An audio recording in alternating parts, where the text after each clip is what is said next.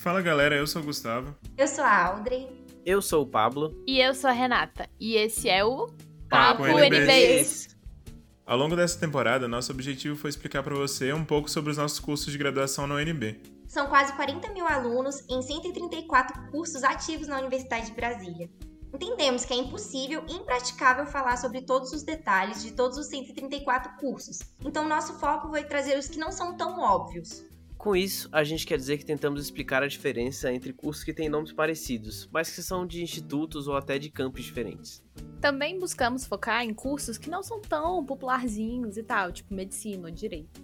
E a gente tentou também fazer pelo menos um episódio de cada campus: a FCE em Ceilândia, a FGA no Gama e a FUP em Planaltina. Todas ganharam um episódio só para elas. Então, desde já queremos te agradecer por ter acompanhado a gente nessa jornada pela Universidade de Brasília. Foi lindo!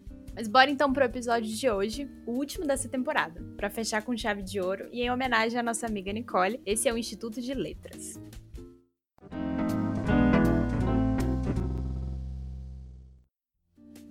Para contar pra gente um pouco sobre o IL, a gente convidou o professor Anderson da Mata, diretor do instituto. O professor é cria da UNB, fez graduação, mestrado e doutorado por aqui e entrou como professor em 2011. O IL também faz parte do grupo de disciplinas que estavam previstas no plano orientador de Darcy Ribeiro. Foi fundado em 1962 com o nome de Instituto Central de Letras. Com o Estatuto da UNB, que foi aprovado em 1970, o instituto foi renomeado de Instituto de Letras. E aí, na concepção original desse curso, nós tivemos, enfim, alguns grandes nomes que passaram pela nossa versão inicial do Instituto de Letras, que até tinha outro nome. E alguns desses nomes eu acho que é até importante destacar, porque fazem parte da nossa história, né? Estão escritores como Ciro dos Anjos, Agostinho da Silva, né? o grande é, ensaísta e pensador da, da cultura e da sociedade, é, Eudoro de Souza, né? o enfim, um grande estudioso das línguas clássicas, todos eles é, passaram, né, foram de alguma maneira os fundadores do Instituto de Letras ali em 1962. Agora, vamos falar um pouquinho sobre o IL hoje. Resumidamente, o Instituto de Letras se organiza em torno de três departamentos: o Departamento de Teoria Literária e Literaturas, Departamento de Linguística, Língua Portuguesa e Línguas Clássicas e o Departamento de Línguas Estrangeiras e Tradução. Esses três departamentos juntos oferecem 15 habilitações. 15 cursos diferentes. 15. 10 mais 5, 5 vezes 3. Eu fico impressionado com isso de verdade. Segura essa informação aí. Em, são 15 cursos diferentes né, e na área de letras. É, são cursos de licenciatura e bacharelado. Né? As licenciaturas né, estão voltadas para o português, que é a maior das licenciaturas, em termos de número de alunos, mas também oferecemos licenciaturas em línguas estrangeiras, em francês, inglês, espanhol e japonês. E oferecemos é, licenciatura em português do Brasil como segunda língua e em língua brasileira de sinais, né, que são duas outras licenciaturas que estão voltadas para o português, mas que têm características específicas. Os bacharelados estão divididos entre os bacharelados em tradução, nós temos três: tradução espanhol, tradução inglês, tradução francês, e o bacharelado é bacharelado em línguas estrangeiras aplicadas, que é um curso com, enfim, características próprias e, e um curso não muito comum aqui no Brasil e que o curso de o Instituto de Letras oferece. E o bacharelado, os bacharelados em línguas, né? bacharelado em inglês, em francês e em português. Né? Então essas são as habilitações que nós temos, além de uma licenciatura em educação à distância, é, no, na modalidade de educação à distância, né, uma licenciatura em português, que é oferecida pela Universidade Aberta do Brasil. Só para esclarecer, a gente falou um pouco sobre como funcionam as aulas em ensino à distância na UNB no episódio EAD e Agora Deus, na segunda temporada. Vamos deixar o link dele nas descrições aqui embaixo. Mas, basicamente, o Sistema Universidade Aberta do Brasil é um sistema integrado por universidades públicas que oferecem cursos de nível superior para camadas da população que têm dificuldade de acesso à formação universitária, justamente por meio do uso da metodologia de educação à distância. Só na UNB são ofertadas na modalidade à distância o bacharelado em administração pública e as licenciaturas em artes visuais, biologia, educação física, geografia, letras, música, pedagogia e teatro. Agora, voltando para o IL, quem entra para letras na UNB pode cursar mais de uma habilitação. Só que isso é uma escolha que você precisa fazer só na hora que entra em letras mesmo, depois do vestibular. Mais uma vez que ele está inscrito nos cursos, é, seguindo um cronograma, tem um cronograma específico, né, que é, é elaborado pelo DEG e pela SAA, em que o estudante pode fazer a solicitação da dupla habilitação e ele pode fazer dupla habilitação em quaisquer das opções que nós temos de cursos. Né. Normalmente o que o estudante faz é, é planejar, né, de, com antecedência antecedência né, as habilitações que ele vai fazer, de modo que ele possa ir compondo a sua grade horária, mesmo antes de fazer a opção pela dupla habilitação, já ir compondo sua grade horária, de modo a cumprir as disciplinas sem precisar passar muito tempo mais né, se a segunda habilitação estiver muito distante da sua área original de formação. Né? Apesar de serem todos cursos de letras, eles têm grades muito diferentes. Então, uma habilitação em tradução e uma licenciatura em português, por exemplo, são cursos que são bastante diferentes em suas grades horárias. Né? Compartilham ali uma disciplina ou outra optativa, mas, é, enfim, a optativa de uma é obrigatória da outra e vice-versa, mas eles não se encontram tanto. Né? Então, é, é preciso realmente se planejar para fazer essa dupla habilitação, se quiser, se o aluno quiser, claro, é acelerar a sua formatura. Só que aí o limite são duas habilitações. Se você quiser fazer uma terceira, você precisa fazer um novo vestibular. Por exemplo, você faz o Enem ou PAS e entra para bacharelado em letras português e pega a dupla habilitação para formar em licenciatura também. Se você quiser fazer uma habilitação em Libras, aí você precisa fazer o Enem de novo, ou então pode entrar no edital de aluno portador de diploma. Se você quiser saber mais sobre isso, avisa a gente.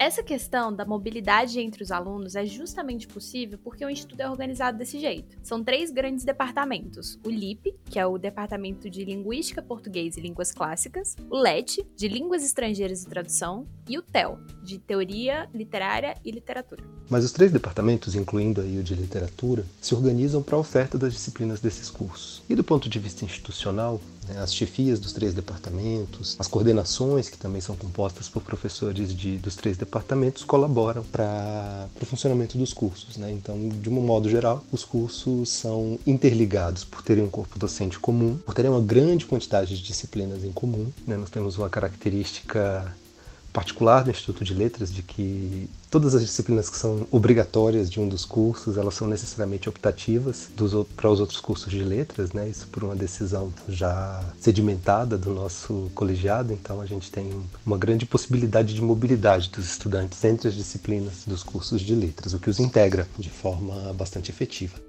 O professor disse que uma coisa que qualquer aluno de universidade pública não pode se formar sem saber é o papel da educação pública e gratuita de qualidade na sociedade. É preciso, antes de tudo, reconhecer o privilégio que é cursar né, um, uma graduação em uma universidade com a estrutura, com a qualidade em termos de corpo docente, com a, a dedicação né, de, de, técnicos e docentes para a formulação de políticas educacionais é, efetivas. Eu acho que é, é, preciso reconhecer isso, entender as falhas, né, compreendê-las e enfrentá-las, mas também reconhecer qual é o o tamanho do privilégio que foi ter cursado essa universidade e, na medida do possível, é, fazer de tudo para que privilégio não seja privilégio, para que né, essa, essa oportunidade seja ampliada para todos, de modo que ela não se, se perpetue como, como privilégio. Eu digo que é privilégio porque o ensino superior público brasileiro, aqui em, no Brasil inteiro e aqui em Brasília, é, não é diferente, é, ele atinge uma parcela mínima né, dos estudantes que, que estão no ensino superior.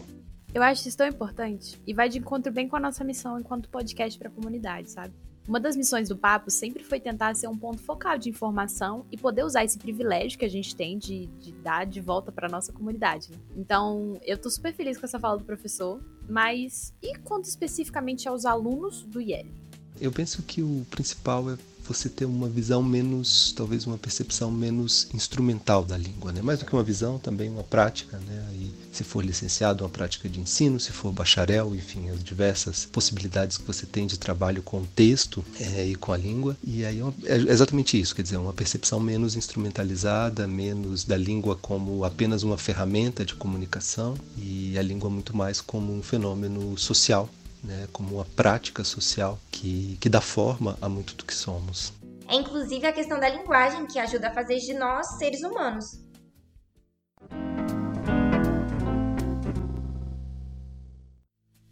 Bom, gente, como o professor Anderson falou, são 15 habilitações, de novo. É muita coisa. Claro que daria para fazer uma temporada inteira do papo só para falar de tudo que tem no IL. Mas como não é essa a proposta, a gente teve que escolher alguns cursos para trazer de exemplo para vocês. Então, primeiro, a gente vai chamar o Johan Ber, aluno de Letras Português, licenciatura. Ele contou que o curso abrange tanto a parte de educação, né, do ensino do português, quanto a parte teórica mesmo.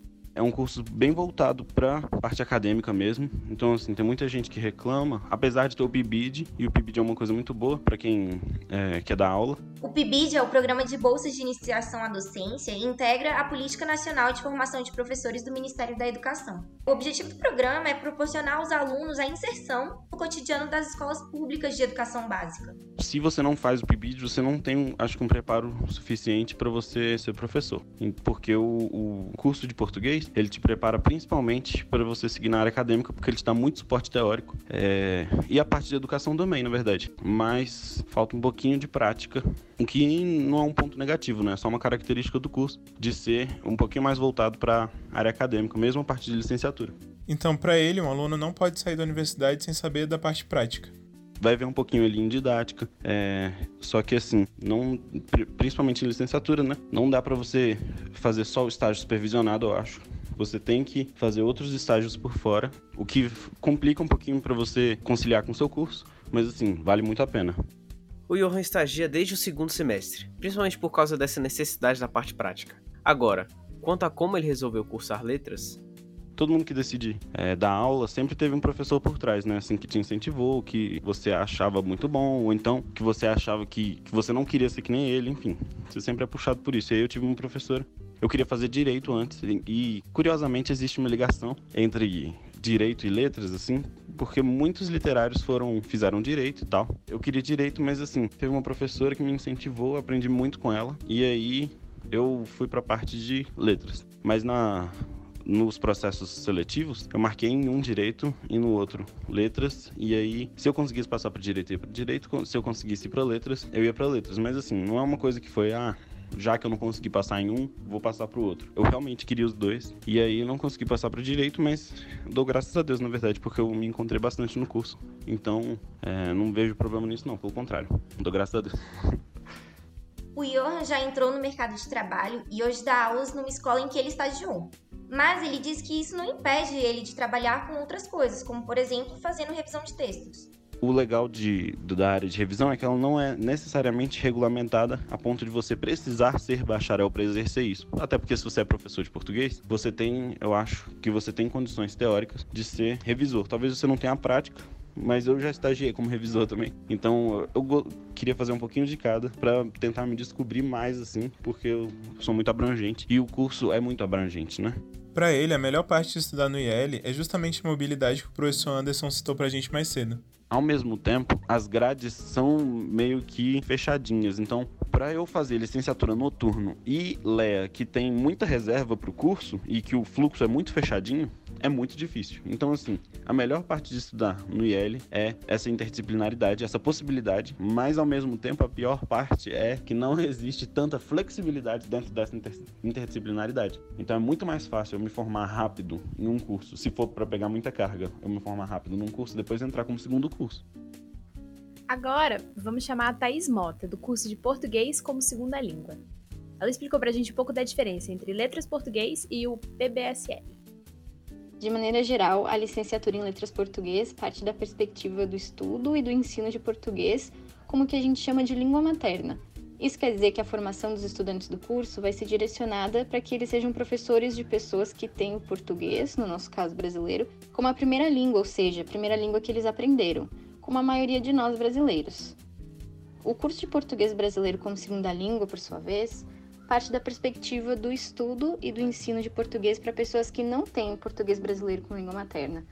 A Thais comentou que o PBSL tem três enfoques principais: o ensino de português para estrangeiros, para surdos e para indígenas.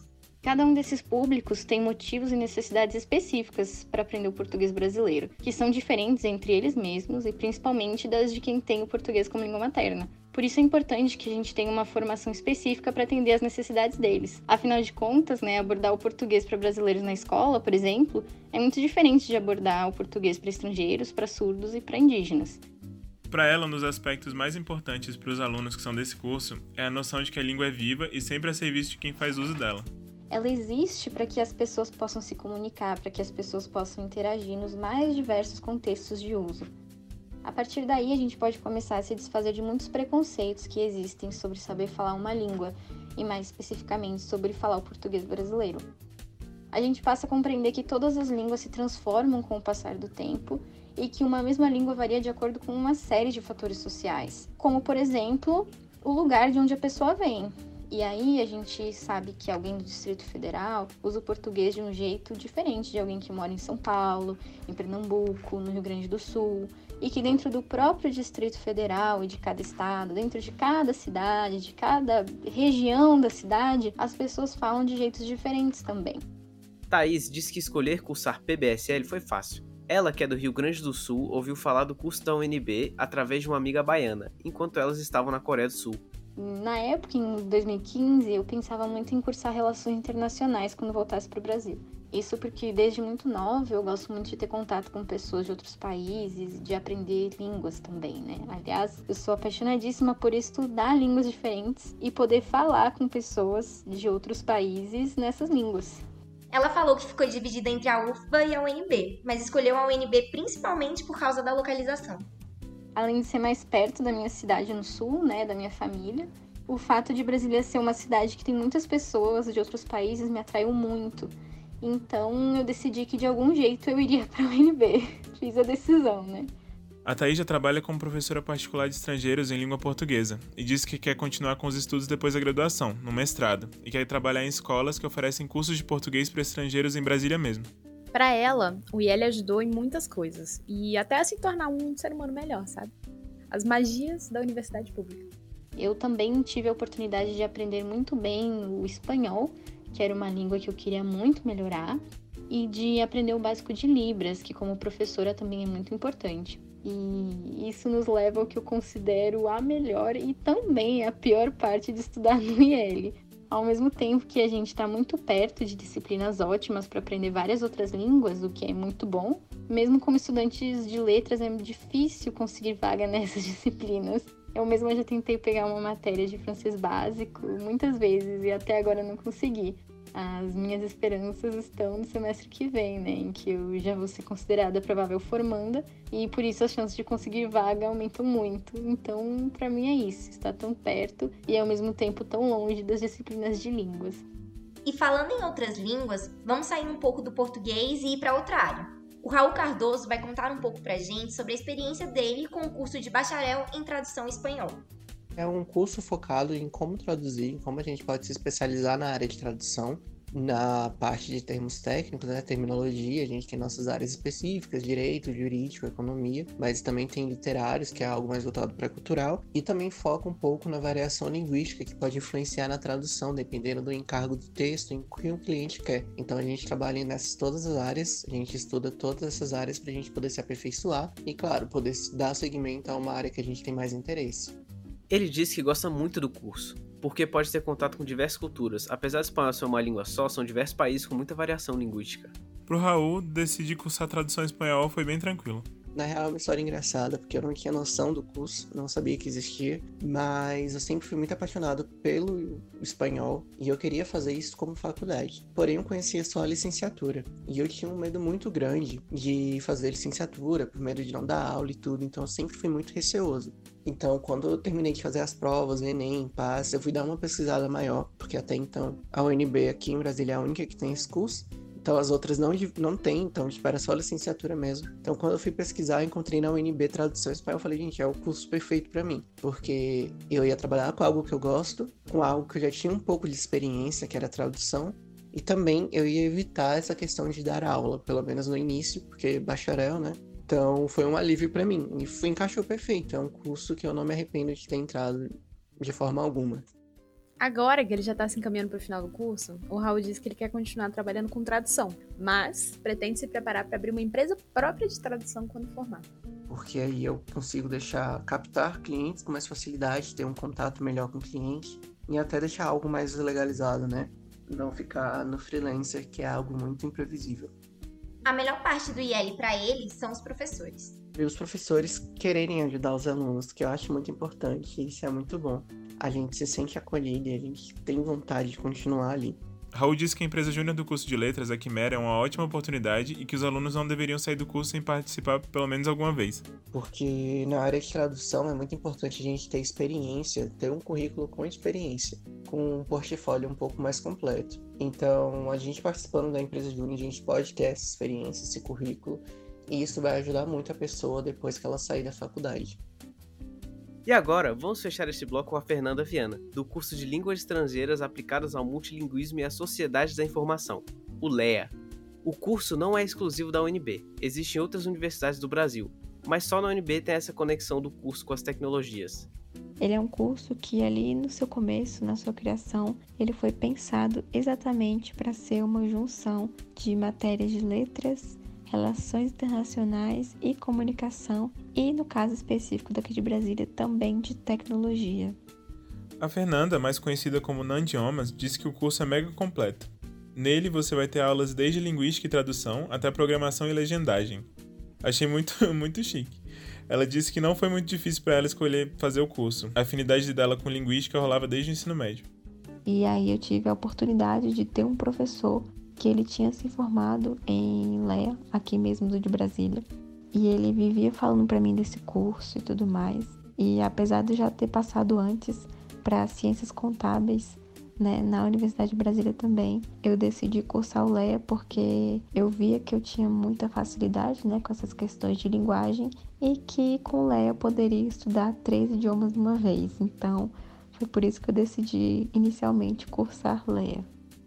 O curso de LEA está organizado assim: tem o módulo de línguas estrangeiras e o módulo profissional.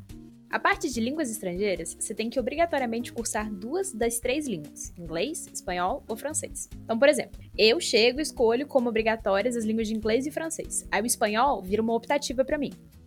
Já o módulo profissional são as matérias mais voltadas para a parte do multilinguismo, né? E aqui vai um segredo para vocês. Quando eu estava pesquisando a UNB e decidindo qual curso entrar, eu tinha três opções. Porque, né, eu sabia que com a minha nota eu ia passar direto para ciência política. Então, as minhas opções eram sociais, que foi o que eu acabei fazendo, e aí depois eu transferi, outra história. É, história e Lé. Agora, voltando para Fernanda, ela que está no quinto semestre, diz que não mudou muito de ideia sobre o que quer fazer depois que formar. Ainda tem a mesma ideia que quando começou. Eu entrei para Leia querendo ser professora, que eu sempre quis ser professora.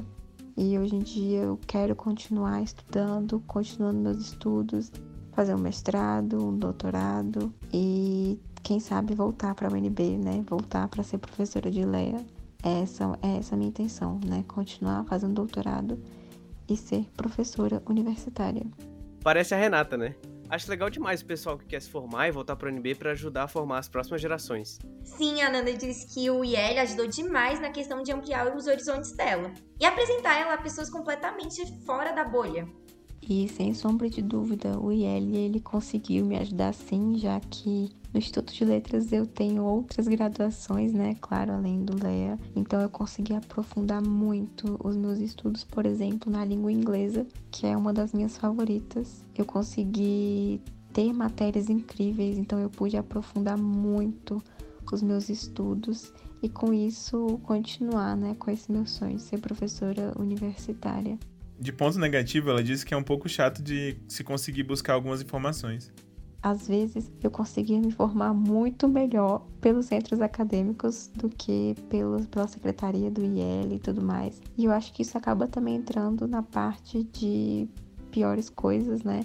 Porque nem sempre você vai encontrar as informações que você quer na secretaria. É o tempo de resposta dos coordenadores acaba sendo um pouco lento e aí então os meus colegas de curso acabam sendo uma fonte de informação muito mais rápida do que a secretaria, por exemplo, né?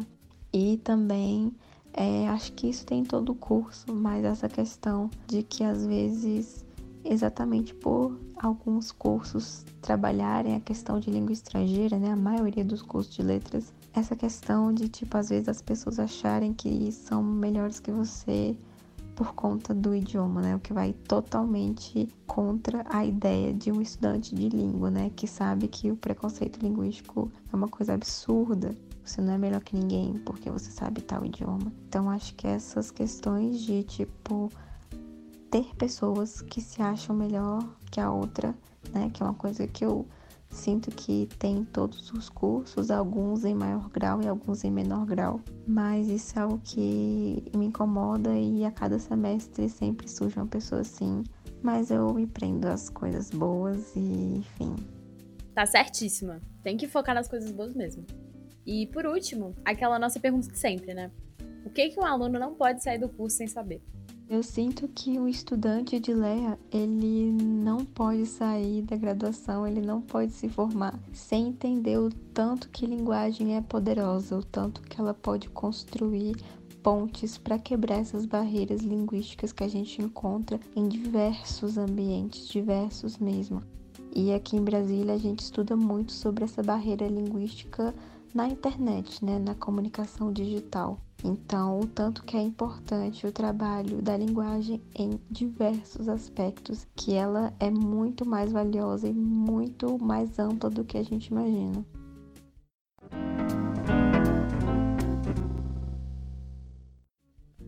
Agora vamos chamar o professor Anderson uma última vez para a gente conversar sobre Libras. A disciplina Língua Brasileira de Sinais é uma das maiores disciplinas de serviço que tem na UNB e é ofertada a todas as licenciaturas que tem na universidade. Isso rolou por causa do Decreto 5.626 de 2005, que estabeleceu a implantação de Libras como disciplina curricular nesses cursos. Além disso, Libras é também a segunda língua oficial da educação brasileira. Quando a gente fala em educação hoje, a educação brasileira, por lei, é uma educação bilíngue, e, e, essa legislação, que é uma legislação que já data de alguns anos, se antecipou a isso, né? Claro que fazer uma matéria de Libras não é o suficiente para que se possa conversar propriamente, normalmente assim. Mas o IEL oferece com essa disciplina um primeiro passo, para você ter uma ideia da dimensão que é essa matéria no UNB. Agora, no primeiro semestre de 2021, foram ofertadas 19 turmas que somadas chegaram a 481 vagas. Hoje na, na UNB nós temos uma equipe grande de intérpretes de Libras, que enfim, inclusive fazem a interpretação das aulas dos próprios professores de Libras básico, básico, que muitas vezes são surdos, mas o, o, nosso objetivo é que os professores estejam, no futuro próximo, né, capacitados a eles próprios se comunicarem com os estudantes diretamente, sem a necessidade de interpretação. O professor cita inclusive que o estudo de Libras pode ajudar a ampliar a visão de mundo por meio do confronto com o novo. E aí, quando a gente se depara com o ensino de uma outra língua, que é uma outra língua que não só é, é tem outra etimologia, né, em que as palavras vão ter outras, outra etimologia, em que a sintaxe vai ser diferente, mas ela própria se expressa de uma outra forma, ou seja, pelo gestual, não pelo som. É, esse confronto é ainda mais radical. Eu acho que esse confronto ele vem junto com a identidade de toda uma comunidade, que é uma comunidade que foi historicamente excluída, né, que é a comunidade surda. Então, eu acho que aí a gente tem, de fato, né, para além do, do, da, do aprendizado da língua, também essa ampliação de horizontes, essa esse chamado a olhar para esse outro, né, a olhar para essa alteridade e, e, nesse sentido se formar é, um cidadão ainda mais ciente, vamos dizer assim, da diversidade que, que, em que a gente vive, né, da diversidade do nosso mundo. O IEL oferece ainda uma habilitação chamada Licenciatura em Línguas de Sinais Brasileira, Português como Segunda Língua. Nela o estudante ele aprende a, a, a dar aula de Libras, por um lado, e a dar aula de português para surdos, por outro. O IEL já tinha o curso de PBSL, que já incluía a comunidade surda no seu público. Mas o curso de Libras PBSL tem como objetivo formar esses professores de Libras e de português como segunda língua para surdos. E ali os alunos cursam né, diversas disciplinas, como qualquer outro curso de letras, né, disciplinas de língua, disciplinas teóricas né, no campo da linguística, disciplinas práticas né, no, no para docência, né, ou seja, para formação docente, é, disciplinas de literatura, literatura surda especificamente, e também como, como qualquer outro curso, é, ele também o estudante também pode optar por fazer disciplinas optativas em outras, em outras áreas. Só que tem a limitação da questão dos intérpretes, então a frequência de estudantes em outras disciplinas depende da quantidade de intérpretes, e o atendimento aos alunos depende dessas pessoas. Estou falando dessa limitação do, do, estudante de Libras, claro, ele pode ir para qualquer né, estudante ouvinte, ele tem um pouco mais de mobilidade. O estudante surdo, especificamente, que é um público grande do público de, do curso de LSB, é que, enfim, nós temos que sempre sentar com, com cada estudante e montar a grade horária deles de forma, de forma que eles possam estar assistidos pela interpretação em todas as aulas que eles frequentam.